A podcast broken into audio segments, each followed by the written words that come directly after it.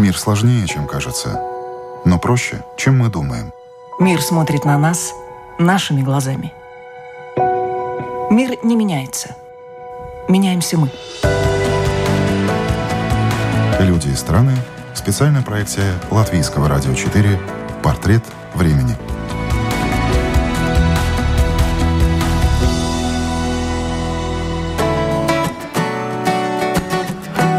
Он вылечился от рака, нашел способ продлить мужскую силу и знает, чтобы такого съесть, чтобы похудеть. Российский предприниматель Борис Александров сегодня в гостях у программы «Портрет времени». Меня зовут Яна Ермакова, и чтобы встретиться с нашим гостем, я отправляюсь в окрестности латвийского города Айспута, где на территории в 180 гектаров расположился комплекс отдыха и коррекции веса Академия Виталити. Большая площадь, где гуляют, по лесу гуляют, родник свой. Приветливый персонал проводит экскурсию. Вот конюшня, вот поле с оленями, пруды, вот спортзал, бассейн и ферма, где выращивают голубых коров и производят продукты для собственного потребления. А вот прогуливаются худеющие, все с палками, занимаются скандинавской ходьбой. Так наеденные килограммы уходят быстрее. Экскурсия окончена и можно приступать к интервью – Появляется Борис Юрьевич, дает последнее распоряжение, перекидывается парой слов с персоналом. Сразу видно, руководитель он строгий, но справедливый. Научила жизнь. Ключ есть? Нет?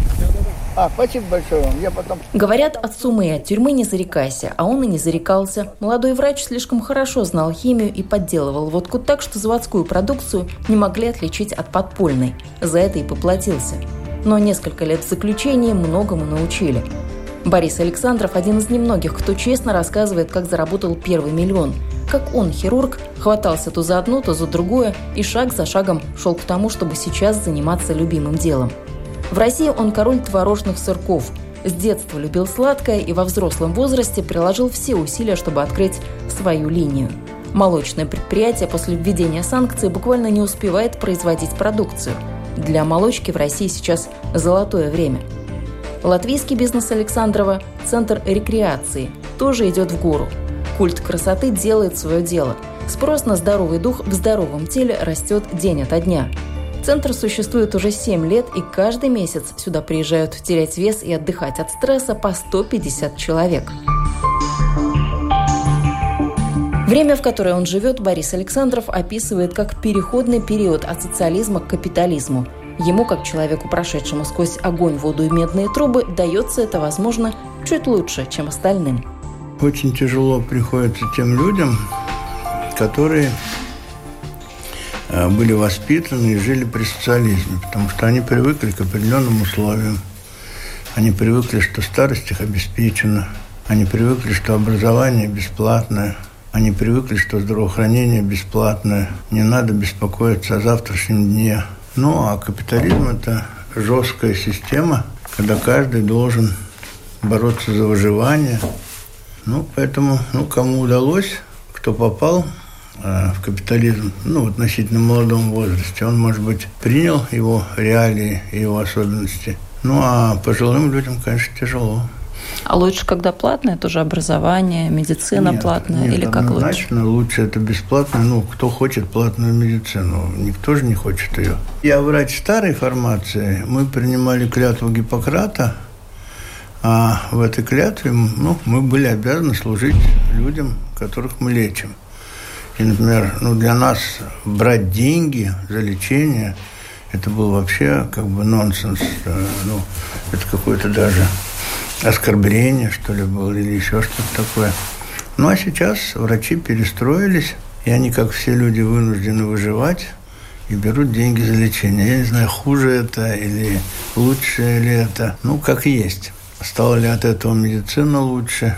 Ну, я могу судить только о России. У нас, конечно, вот эта вот э, платная медицина – это большая проблема. Хотя у нас все-таки старикам, ну, спокойно можно пойти и в больнице, правда, в очереди, ну, получить э, бесплатную помощь.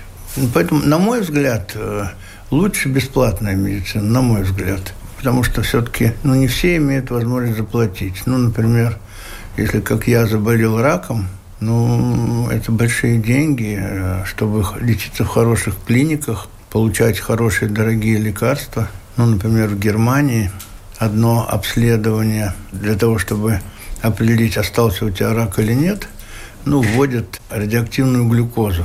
То есть берут молекулы глюкозы и помечают их радиоактивным атомом. И так как раковые клетки более энергичные, то они больше едят этой глюкозы, и в них больше скапливается этого радиоактивного элемента, который присоединен. И по нему можно судить, есть в человеке раковые клетки, остались или нет. Ну, вот это обследование стоит где-то около 3000 э, евро. Ну, все ли могут себе позволить? Ну, я сейчас говорю цены американские.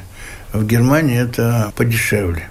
Но это же индустрия с другой точки зрения. Ну, индустрия, она хороша, когда ты ей можешь пользоваться. А если у тебя нет денег, чтобы ей пользоваться, ну, индустрия, она хорошо, а человек-то умирает в одиночку. Поэтому, не знаю, ну, на мой взгляд, бесплатная медицина лучше. Ну, для обыкновенного человека.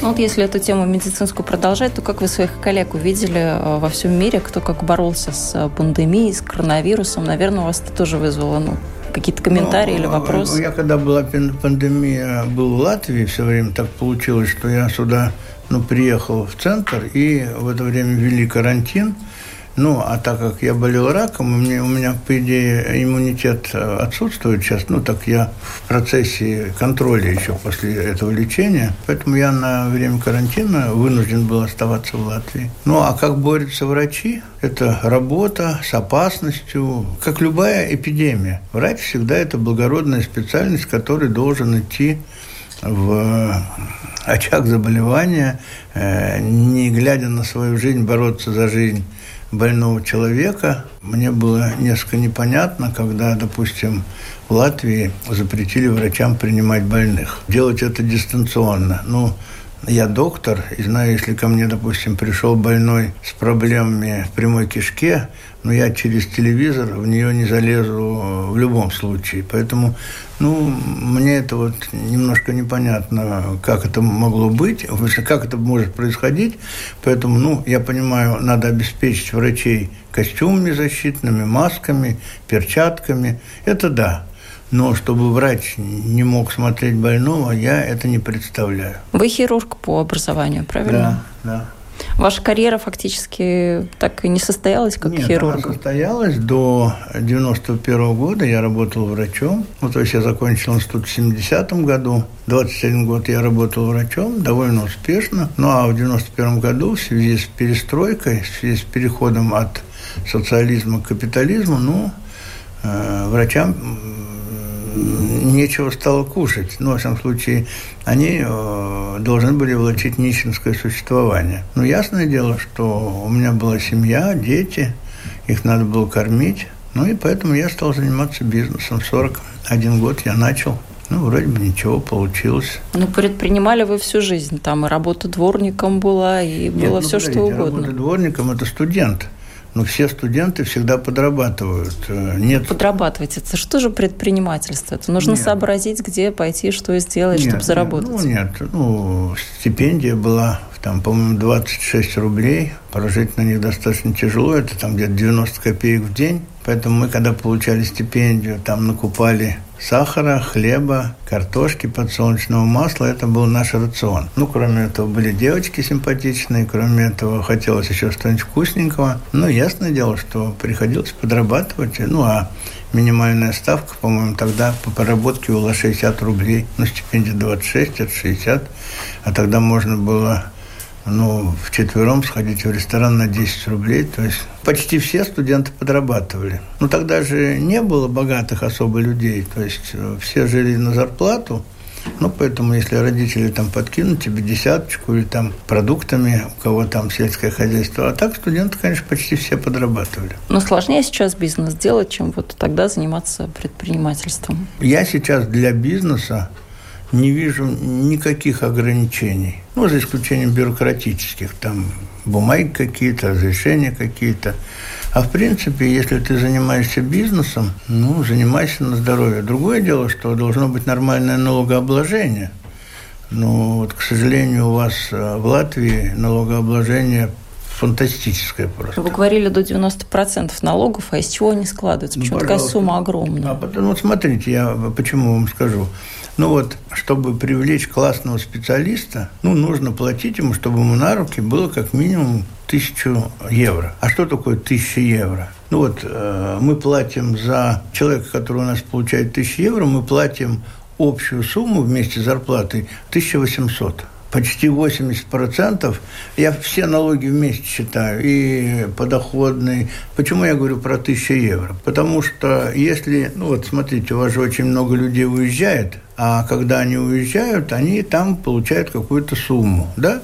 там тысячу, две тысячи, если люди там получают такие деньги. Могу ли я удержать классных специалистов здесь, платя им меньше тысячи? Нет, конечно.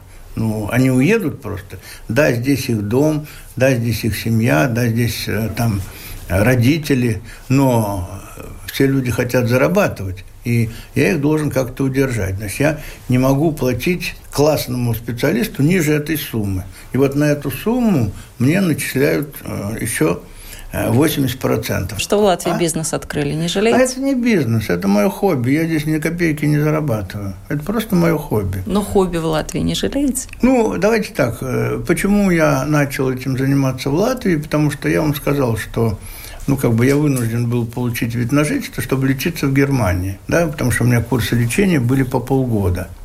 Когда я лечился, в том числе употребляли гормональные средства, я поправился. А так как я любитель поесть, и э, ну, вот, вот эта теория нашего центра, что похудеть можно только тогда, когда ты находишься в изоляции. То есть, когда у тебя нет соблазнов кругом. Почему мы купили вот эту вот э, землю? Э, потому что это все, вот увидите, это же остров. Вот он весь находится внутри прудов. И, в принципе, отсюда уйти некуда. Вы видели, везде заборы стоят, охрана, камеры. То есть отсюда человек уйти не может. Ну, он добровольно сюда приезжает, никто его не заставляет. Но отсюда он уйти не может, и поэтому он должен здесь обязательно находиться на, на питании, которое ниже тысячи калорий. А ну, есть так называемое понятие основной обмен, то есть сколько человек тратит, если ничего не делает. Ну вот в среднем он тратит где-то примерно 1600 килокалорий. А питание всего на тысячу. Значит, вот уже 600 килокалорий каждый раз расходуется из жира. И так далее, и так далее. То есть он ходит 2 часа в день, то есть это опять э, расход жира. В каждом интервью Борис Александров рассказывает, что секрет похудения подсмотрел в местах лишения свободы, где никогда не встретишь упитанного человека. Собственно, это даже не секрет. Минимум питания, максимум движения – Просто делая на лишних килограммах бизнес, он как врач подвел под это научную базу. Значит, соответственно, у нас человек тратит где-то примерно 2-3 тысячи килокалорий, в зависимости от веса. А приходит только 1000. Один э, грамм жира – это 9 килокалорий. Значит, 2000 разделить на 9, ну, делите на 10, это будет 200 грамм, да, чтобы легче было. И плюс еще столько же уходит воды. Вот он здесь как минимум худеет на 400 грамм в день, как минимум. Ну, с кнутом понятно. Кнут есть, пряники. Что едят ваши подопечные, чтобы все равно как-то поддерживать жизнеспособность? Ну, во-первых, это сбалансированное питание, то есть там достаточно белков, жиров, углеводов, и витаминов. Кроме этого, это экологически чистое питание. Вот та ферма, куда мы пойдем, где у нас синие коровы, там все экологически чистое. Ну, вот логичный вопрос. Что человеку самому мешает? А не чтобы а он а приехал куда-то, а сам. Есть, ну, хорошо, вы такая худенькая, стройненькая, красивая. Ну, я собой занимаюсь. Вот в чем вот, вопрос. Вот, вот, вот. Вы собой занимаетесь. А я, например, склонен я не могу с собой справиться, потому что каждый день работа, каждый день то день рождения, то праздник в городе, то Новый год, еще, короче говоря. И ты все время нарушаешь. И ты просто не можешь справиться с э, питанием. Ты все время переедаешь. А здесь ты сидишь на диете, хочешь, не хочешь, а э, в тюрьме толстых не бывает, да. А потом люди, выходя за пределы, условно говоря, тюрьмы, не добирают то, что не доели? Нет. Э, если они соблюдают, ну, во-первых, пока они здесь находятся, они вырабатывают привычку правильно питаться. И когда они выходят, у них длительное время это сохраняется. Ну, обычно это несколько месяцев. Потом они опять начинают поправляться, и они опять ныряют к нам. У нас вот, кстати, лицо нашей компании, женщина Катя, э, у нее 10 детей – ну, вот представьте себе, 10 детей, она имела 40 килограмм лишнего веса. И вот она уже держит вес э, больше трех лет. Она метр 70 ростом, по-моему, 68 килограмм она держит уже три года.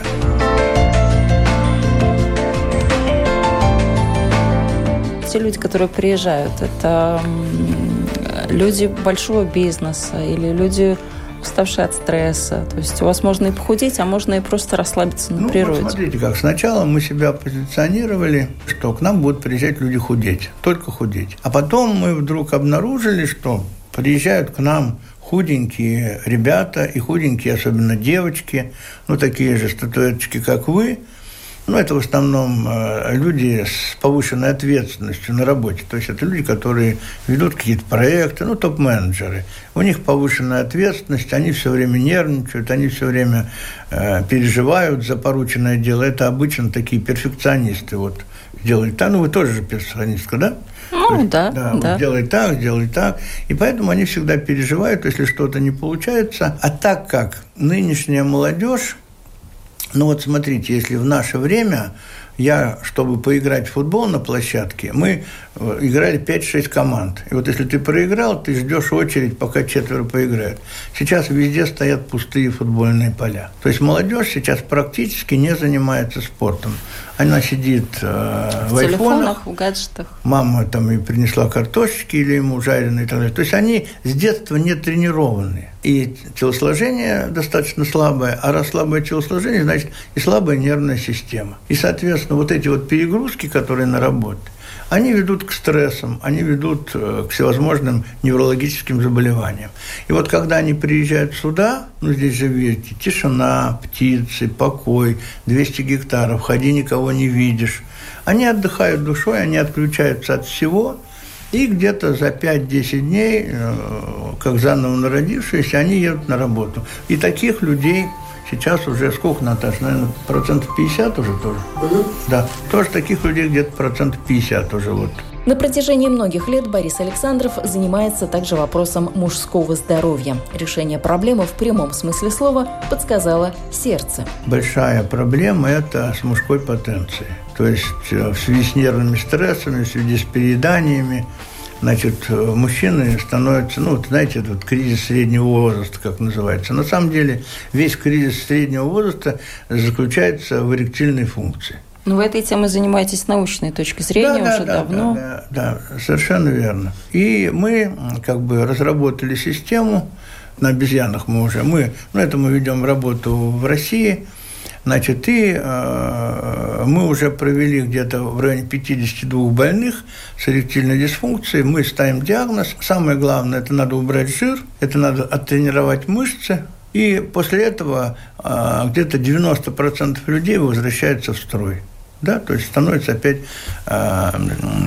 сексуально активными людьми. Вот оставшиеся 10% это обычно или какие-то органические изменения, то есть какие-то бляшки в сосудах, ну, то есть это надо делать операцию, либо это неврологические какие-то дела, то есть нервные срывы такие. Но это всего 10%. 90% мужиков можно вернуть э, к сексуальному здоровью. А сейчас мы еще разрабатываем, получили разрешение там в России ставить э, электроды на мышцы и нервы больных людей. И, соответственно, вот как у меня, ну вот смотрите, допустим, что такое кардиостимулятор, вы знаете? Да. Да. Ну вот, у меня сердце, у нормального человека сердце сокращается 60 ударов в минуту. У меня стало по разным причинам, это сердце сокращаться все реже и реже, и стало сокращаться 29 ударов в минуту. То есть это еще немножко, это смерть. И тогда мне сделали операцию, поставили сюда вот такую э, генератор-батарейку. Вот можете потрогать. Да, есть, да. есть. Вот она, эта батарейка, от нее идут два провода, они э, через вену заходят в сердце, и в сердце они крепятся. И когда у меня 29 сокращений, а нужно 60. Они дают дополнительные импульсы, есть дополнительное сокращение. Ну, мы что придумали? Мы взяли это же, перенесли на полметра ниже. То есть, пожалуйста, вот стоит генератор, вот наложены электроды. Ну, когда нужно, нажимаешь на эту кнопочку, у тебя эрекция, и все. Ну, вот это мы сейчас получаем официальное разрешение. Мы уже получили разрешение. На обезьянах мы сделали, сейчас получаем разрешение на людях. Уже у нас, по-моему, 19, что ли, человек уже прошло это, да. Опыты на обезьянах группа ученых, с которой работает Борис Александров, ставила вне медицинской приматологии в Адлере. Интересная история самого питомника. Где-то до 1900 года был такой доктор Воронов. Это был доктор, он сам из России, Он поехал учиться в э, Сорбону, был хирургом и занимался у лауреата Нобелевской премии, который придумал, как сшивать сосуды. Он вместе с ним занимался хирургией, стал очень хорошим хирургом. Ну и его направили тогда Египет, это был колония Франции. Его направили работать э, лейб-хирургом э, египетского султана. Ну, а этого султана был гарем, где-то тысяча наложниц. Ну и там, конечно, были евнухи. А он, как лейб-хирург, как врач, он имел право осматривать всех. Так вообще же в гарем не пускают. И он стал, когда осматривать евнухов, а что такое евнух, знаете? Мальчику, если отрезали яички в шестилетнем возрасте, то он как бы, ну, теряет э, ту самую мужскую половую способность и уже тогда может ухаживать за этими наложницами. Ну и, соответственно, он заметил, что эти евнухи очень быстро стареют. И тогда у него возникла мысль, что, а если пересаживать яички молодых э, людей этим, то они, наверное, помолодеют. Ну, так как от людей яичко не возьмешь, он стал брать яички от обезьян и пересаживать. И ему повезло. Первый его пациент такой известный был один очень известный английский лорд, уже старый да, человек, где-то ему было за 80 лет – ну и ему, когда пересадили кусочек яичка обезьяны молодой, он всем продекларировал, что у него все восстановилось. Ну, он был очень уважаемый человек, и к этому ворону покатили э, тысячи людей со всего мира. Там, ну, это, конечно, врачебная тайна, но вроде бы там как он говорил, был и президент Турции. Первые лица, в общем, да? Да, ну, первые лица, ну, все ездили, конечно, инкогнито, все. И он очень здорово разбогател, этот Воронов и где-то лет 20 или 30 он был ну, на коне. А он был еврей. И только когда вот э, немцы захватили Францию, а у него была клиника во Франции, э, в городе Ментоне. Лазурный берег. Да, Лазурный берег. Ну, и ясно дело, как он еврей, он э, как бы эмигрировал э, в эту самую, в Америку, а немцы все порушили, весь его питомник порушили, там все разрушили. И тогда, когда в Советской России случилась революция, то все же руководители уже были в возрасте. И они решили себе тоже сделать такой обезьяний питомник. И послали э, доктора, я сейчас уже не помню, какого фамилию, послали его в Африку, он привез обезьян, а так как обезьяны живут в жарком климате, то у нас э, самые такой влажные субтропики – это был Сухуми. И там сделали обезьяний питомник. Ну и вот э, велись как раз опыты по омоложению. Но одновременно там изучали и разные болезнетворные э, микробы, как воздействуют на организм. Там изучали, как действует радиация на организм. А эти обезьяны летали в космос. Ну, то есть это гигантский питомник. Там где-то было больше пяти тысяч обезьян. И руководил их такой академик Лапин, очень известный человек, он еще сейчас жив, ему там где-то 90 с чем-то лет. Но потом, когда Абхазия как бы отделилась и началась вот эта вот война,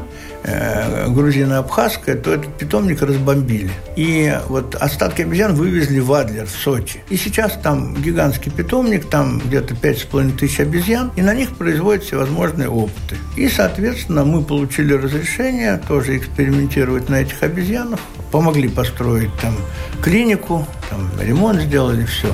Борис Александров рассказывает, что результаты их экспериментов уже высоко оценили мировые специалисты. Так, на Всеамериканском конгрессе урологов и Всекитайском съезде научным открытием была присуждена первая премия. Все эти достижения стали возможны только благодаря упорству, которое наш сегодняшний собеседник считает своим главным качеством. Эта черта характера помогает во всем, и в науке, и в бизнесе. Бизнес – это постоянные проблемы.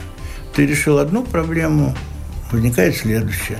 Ну, как сказал великий Баффет, кухне одного таракана не бывает. Значит, вот так и в бизнесе. Одной проблемы не бывает. решил одну проблему, возникает следующая. Поэтому бизнесмен – это человек, который может решать проблемы. И при этом он должен иметь железные нервы, потому что, ну вот как тот же Баффет писал, что если ты видишь, что твои акции на бирже упали ниже 50%, и ты начинаешь паниковать, нечего заниматься бизнесом. То есть это должна быть гигантская выдержка и гигантская целеустремленность. И самое главное, способность воспринимать обстоятельства такими, как они есть, и понимать, что ты их изменить не можешь, ты должен к ним приспособиться или решить эту проблему. Ну и, соответственно, если бизнес, который ты берешь, не дает успеха, ну, помните, старая индийская поговорка, я уже говорил, если лошадь сдохла, слезь с нее. Карантин, коронавирус стал для вас какой-то проблемой или, наоборот, время, временем возможностей? Помните старые эти вот китайские иероглифы, которые э, проблему обозначают с одной стороны падение, а с другой стороны новые возможности. Ну, кто хочет выжить, ищет, ищет возможности. Вот мы, допустим, вот, ну, ясное дело, что коронавирус, что все границы были закрыты, что были определенные ограничения – ну, мы, соблюдая все правила, которые говорило государство, Господи, спасибо, за это время у нас не было ни одного заболевшего. Ну, мы спокойно отработали. И, ну, по-моему, ну, даже было время, что мест не было, да? Да. Да. Но это что касается бизнеса. А вы для себя как это время э, провели? Что-то, может быть, сделали, что давно откладывали? Да я всегда в работе. Я не могу сказать, что для меня это как-то повлияло. Ну, каждый день работа. У меня там э, три завода в Москве. Во время коронавируса так как были ограничены поставки из других регионов, мы выросли на 30%. Ну, благодаря упорству вашему бизнес работает и здесь, и, и там, может, и без вас, ну, наверное, ну, здесь работать. Я вам говорю, здесь нет бизнеса, здесь просто мое хобби. Мы не зарабатываем здесь денег. На этом центре мы денег не зарабатываем. Ну, если у вас э, кто-то в Латвии зарабатывает на этом бизнесе деньги, я сниму перед ним шляпу. Ну, вот вы когда говорили о бизнесе в Москве, в России, вы приводили в пример первые ряды домов, которые все заполнены магазинами, все работает, значит, все хорошо. В Латвии ситуация обратная. У нас первые ряды магазинов, вот сейчас, если пройти по Риге, даже по старой Риге, то очень много пустуют э, написано «сдается, продается», это о чем свидетельствует? О том, что в Латвии все плохо? Нет, давайте так. Ну вот я, почему, вот, почему мне а, нравилась Латвия, почему я здесь еще в том числе? Ну, первое – это вид на жизнь, второе – у вас, конечно, очень трудолюбивый народ. Если вы беретесь за дело, то вы его делаете. У вас есть такой недостаток, что вы работаете только от и до. То есть вот если у вас положено там с 9 до 5, вас никакими деньгами не заставишь работать больше. Я на эту тему всегда ссорился со строителями. Я говорю, ребята, лето короткое, но поработайте в две смены. Нет, у нас семья, у нас дети, мы должны видеть. Это благородные порывы, да, все понятно. Но а как строится тогда? Ну, третье – это климат, конечно. То есть всю жизнь, насколько я знаю, Прибалтика была – это курорт для людей моего возраста. То есть у вас нет больших перепадов температур летом. И сколько я знаю, всегда ваши санатории были заполнены вот такими людьми, которые в возрасте. Ну, а сейчас, ну, давайте так, а из чего состоит доход страны? Из денег, которые привозят люди. Вы живете в основном туризмом. Но если вы прекращаете поток туристов по каким-то причинам, там, политическим, там, материальным, ну а тогда чем жить-то? Ну, я это вижу так. Из минусов латвийской системы Борис Александров называет не слишком активную борьбу с преступностью и приводит пример. Пару лет назад на территории центра произошла серия поджогов машин. Ну, я обратился в полицию, все нормально. Ну, вот уже год Хотя на камерах видно человека, который, да, он в маске, но его видно, как он поджигал, как он бежал. Вроде бы говорят, есть ДНК даже, да? Ну и где этот человек? Ну, вот поэтому я, если вы ну, согласитесь разрешите, я вот, чтобы помочь полиции, объявляю тому, кто скажет, кто это, или поможет полиции, я обещаю приз 10 тысяч евро. А в России нашли бы сразу? Ну, в России, да. Вот у нас был случай, э, у нас ограбили кассу. Тут же, когда мы сообщили об этом, приехала милиция, установили что люди разговаривали с телефона, вычислили этот телефон, нашли этих преступников и как бы нам вернули эти деньги. Для моего бизнеса в России абсолютно нормальные условия. И, ну, я уже говорил, причина, почему много недовольных. Вы же понимаете, что такое стартап, то есть новый бизнес. Ну, из новых бизнесов 9 из 10 заканчиваются неудачей. И те люди, которые потерпели неудачу, они, конечно, недовольны. Но человек же никогда не станет винить себя. Он винит кого хочешь, родственников, власть, еще кого-то. Поэтому те люди, которые занимаются бизнесом, тут ведь проблема в чем? Если ты занимаешься бизнесом, ты должен заниматься им 25 часов в сутки. По-другому не бывает. Для этого у тебя должна быть энергия, для этого у тебя должна быть настойчивость.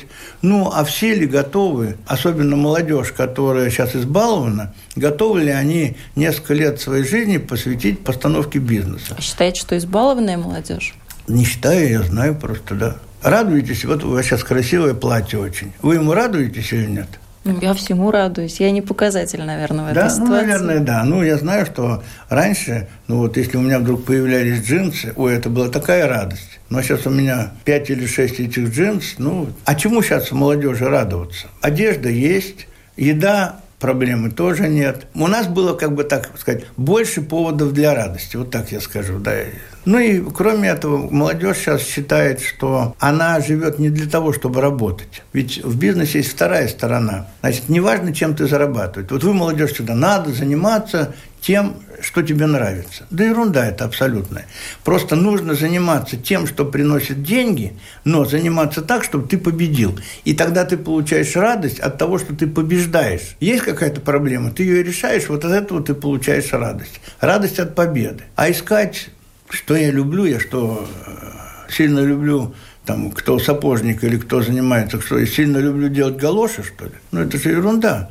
А вот делать галоши такие, чтобы люди их покупали, и ты при этом зарабатываешь деньги, вот от этого человек, предприниматель, получает радость а не от того, что он делает галоши. Ну, молодежь ведь тоже, видите, у них там глазки горят, ведь тоже они радуются, что они сегодня придумали какую-то гениальную идею, вот завтра пойдут ее воплощать. Идея рождается, как минимум одна идея, как минимум в пяти головах. Но родить идею и превратить ее в жизнь – это разные вещи. Поговори с любым человеком, у него идей пруд пруди. Ну тогда, если ты так богат идеями, почему же ты не можешь их воплотить в жизнь? Все жалуются на отсутствие денег. Никто не жалуется на отсутствие ума. Ну, то есть проблема в голове, вот так, если обобщать вот все то, что вы сказали. Я считаю, что проблема в голове. Вот у меня сейчас не хватает человек 15 топ-менеджеров, которые бы вели продукты. Я уже говорил, у меня мечта э, сделать пельмени, как делала моя мама. Вот, пожалуйста, есть мечта. Ну, такие пельмени, чтобы ты берешь, откусываешь мясо э, душистое, ароматное, тесто мягкое, откусываешь пельмень, чтобы тебе сок лился. Пожалуйста, занимайтесь, все есть. Деньги даю, все даю. Нет людей, не хватает. Ну вот мы выпускаем в год где-то от 5 до 10 новых продуктов и у меня нет людей, чтобы их развивать. Вот я недавно, ну, я сейчас э, проверяюсь в Америку, э, езжу лечиться, и вот я проверяюсь в Бостоне, это лучшая клиника Америки. Переводчица, которая со мной работает, она говорит, вот, Борис Ильич, ну, она знает, что я занимаюсь молочкой, она говорит, вы знаете, вот у нас есть в итальянском районе такая кондитерская, где очередь стоит с утра до вечера. Я говорю, да ладно, в Америке очередь нет. Она говорит, ну, поедемте. И вот мы идем туда, Представляете, в 11 часов ночи я насчитал 108 человек. Стоит в очередь. А секрет вы поняли, а? почему? Так вкусно или почему? Заварной крем очень вкусный. Вы кле... как сладкоежка оценили сразу, да, наверное. И клеры очень вкусные. Все остальное, ну, нормальный, хороший товар. И я, соответственно, говорю своим топ-менеджерам, ребята, ну, представьте, у нас нет такого товара, поезжайте бесплатно, посмотрите, что там такое. Вы что, думаете, кто-нибудь поехал? Не нет, поехали? Нет, нет, нет. У них свои дела. Это надо ехать в Америку, это надо там смотреть, наблюдать, искать, договариваться с поварами, чтобы они тебе рассказали, как это делается. Может быть, открыть франшизу у нас. Пельмени – это ваша основная мечта или есть что-то еще помимо пельменей? Ну, к сожалению, вы знаете, ну, у меня мама очень хорошо готовила. Ну, для того, чтобы женщина хорошо готовила, нужно две вещи. Первое, нужно, чтобы она очень любила своего мужа, и второго, чтобы у нее был хороший учитель. Обычно учитель – это мама потому что э, человек любит то, что на чем он передается. Да, да. И вот моя мама очень любила папу, и плюс бабушка папина мама, она очень хорошо готовила. Она не работала всю жизнь, у нее было трое детей и муж, и она всю жизнь посвятила вот им. И она, конечно, готовила бесподобно. А мама, э, ну, она была одна девочка, ну, одна дочка в семье, потому что Ее брат, дядя Боря, в честь которого меня назвали, погиб на войне. Второй ребенок умер. Ну и у бабушки осталась одна мама. Ну, мама училась, она стала врачом, и ей готовить никогда не давали. Но когда она вышла замуж, то любовь и э, учитель в виде бабушки второй – он сделал из нее великолепного а, кулинара, повара. И вот у нее было несколько блюд. Это первое – пельмени. Вот кто бы к нам не приходил в гости, меньше 30 штук никто не съедал. А пельмени были вот такие вот. Второе у него было блюдо беляши. Что такое беляши, знаете? Да, это, ну, мы же, я, я же родился в Башкирии, это такое э, ну, национальное блюдо беляши. То есть у него был набор продуктов, которые она делала великолепно. И я тогда просто не понимал этого. А потом когда она уже старенькая стала, ну, уже она не могла так готовить, и вот этот секрет, к сожалению, потерян. Я его вот, ну, уже лет 20 я ищу хоть одного человека, который делает пельмени, как моя мама. Но сейчас много для этого причин уже стало, потому что если раньше тоже мясо коровье было, корова воспитывалась на травах, то сейчас ее кормят комбикормами и так далее, и так далее, гормонами, пенициллинами, наполнителями. И поэтому, конечно же, мясо этих коров совсем другое. И уже ждать от них того вкуса, как сейчас, это надо заводить стадо, где будут э, производить вот корову с таким мясом. На вопрос, что же самое главное в жизни, Борис Александров всегда отвечает «здоровье». Главное – дышать, жить и не забывать это ценить. Ну, человек так устроен, что он оценивает значимость чего-то только когда он это теряет. Когда есть здоровье, человек его не ценит. Как только он его теряет, он начинает понимать, что здоровье – это уже счастье. Как только есть интересная работа, человек ее ценит, иногда даже ругается, вот много работы. Как только он уходит с работы, он становится никому не нужен, и, конечно, он начинает понимать, какая ценность работы. То есть, э, ну, мое отношение к здоровью – это, конечно, каждый прожитый жизнь, но мне 72 года, каждый прожитый жизнь – это счастье, это возможность почитать, это возможность сделать какой-то новый бизнес, это возможно там вкусно поесть и так далее, выпить рюмочку, ну почему нет? А и... сколько стоит здоровье? Вот в вашем конкретном случае вы справились с раком? Ну, очень дорого стоит здоровье. Ну, например, лечение в Германии рака. Ну, так, дум... если все в целом брать, это какие цифры, суммы? Ну, несколько миллионов. Долларов, евро? Евро, да. Несколько миллионов. Вот лечение в Америке, это в экспериментальной группе, ну вот я вам говорю, это лучшая клиника мира, и они придумали и воплощают в жизнь такой способ, который позволяет, в принципе, вообще избавиться от рака. Курс лечения около 450 тысяч долларов. Раков очень много видов. Вот это же лечение, оно применимо ко всем или оно только к конкретному виду? К 40 видам рака пока. Это же надо брать эти клетки, это надо пересаживать их, выращивать антитела. Но сейчас, я уже говорил, сейчас уже Нобелевская премия нашла, ну, люди получили Нобелевскую премию, они нашли, почему наши клетки не борются с раком?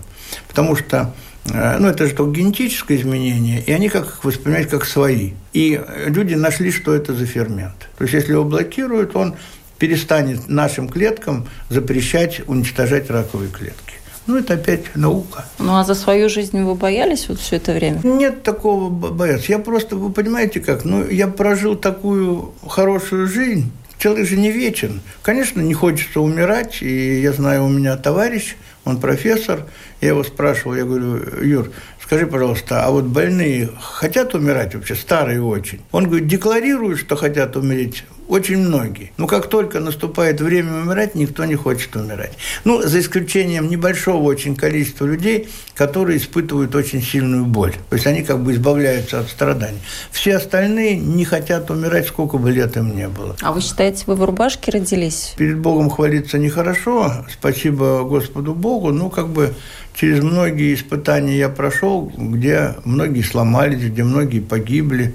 Так что, наверное, Бог бережет – ну, я всегда считаю, что он бережет для того, чтобы я что-то сделал. Ну, и вот я стараюсь. Восстановили мы там три церкви. У меня э, три ордена от патриарха. Вот сейчас вот открыли социальный магазин на заводе, где продаем по себестоимости весь товар для пенсионеров, это получается как минимум на 20% дешевле. Ну, значит, раз Бог дает, надо как-то людям помогать, потому что, ну, многие люди в достаточно стесненных обстоятельствах.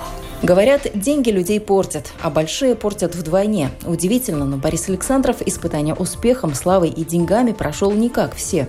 Он остался таким же простым в общении, открытым и честным. Возможно, потому что дело у Александрова семейное, а в семье один за всех и все за одного. Нет, ну вы хотите, чтобы Наташа обо мне рассказала? Да, ну расскажи, что ты, я пойду в... Он самый лучший отец.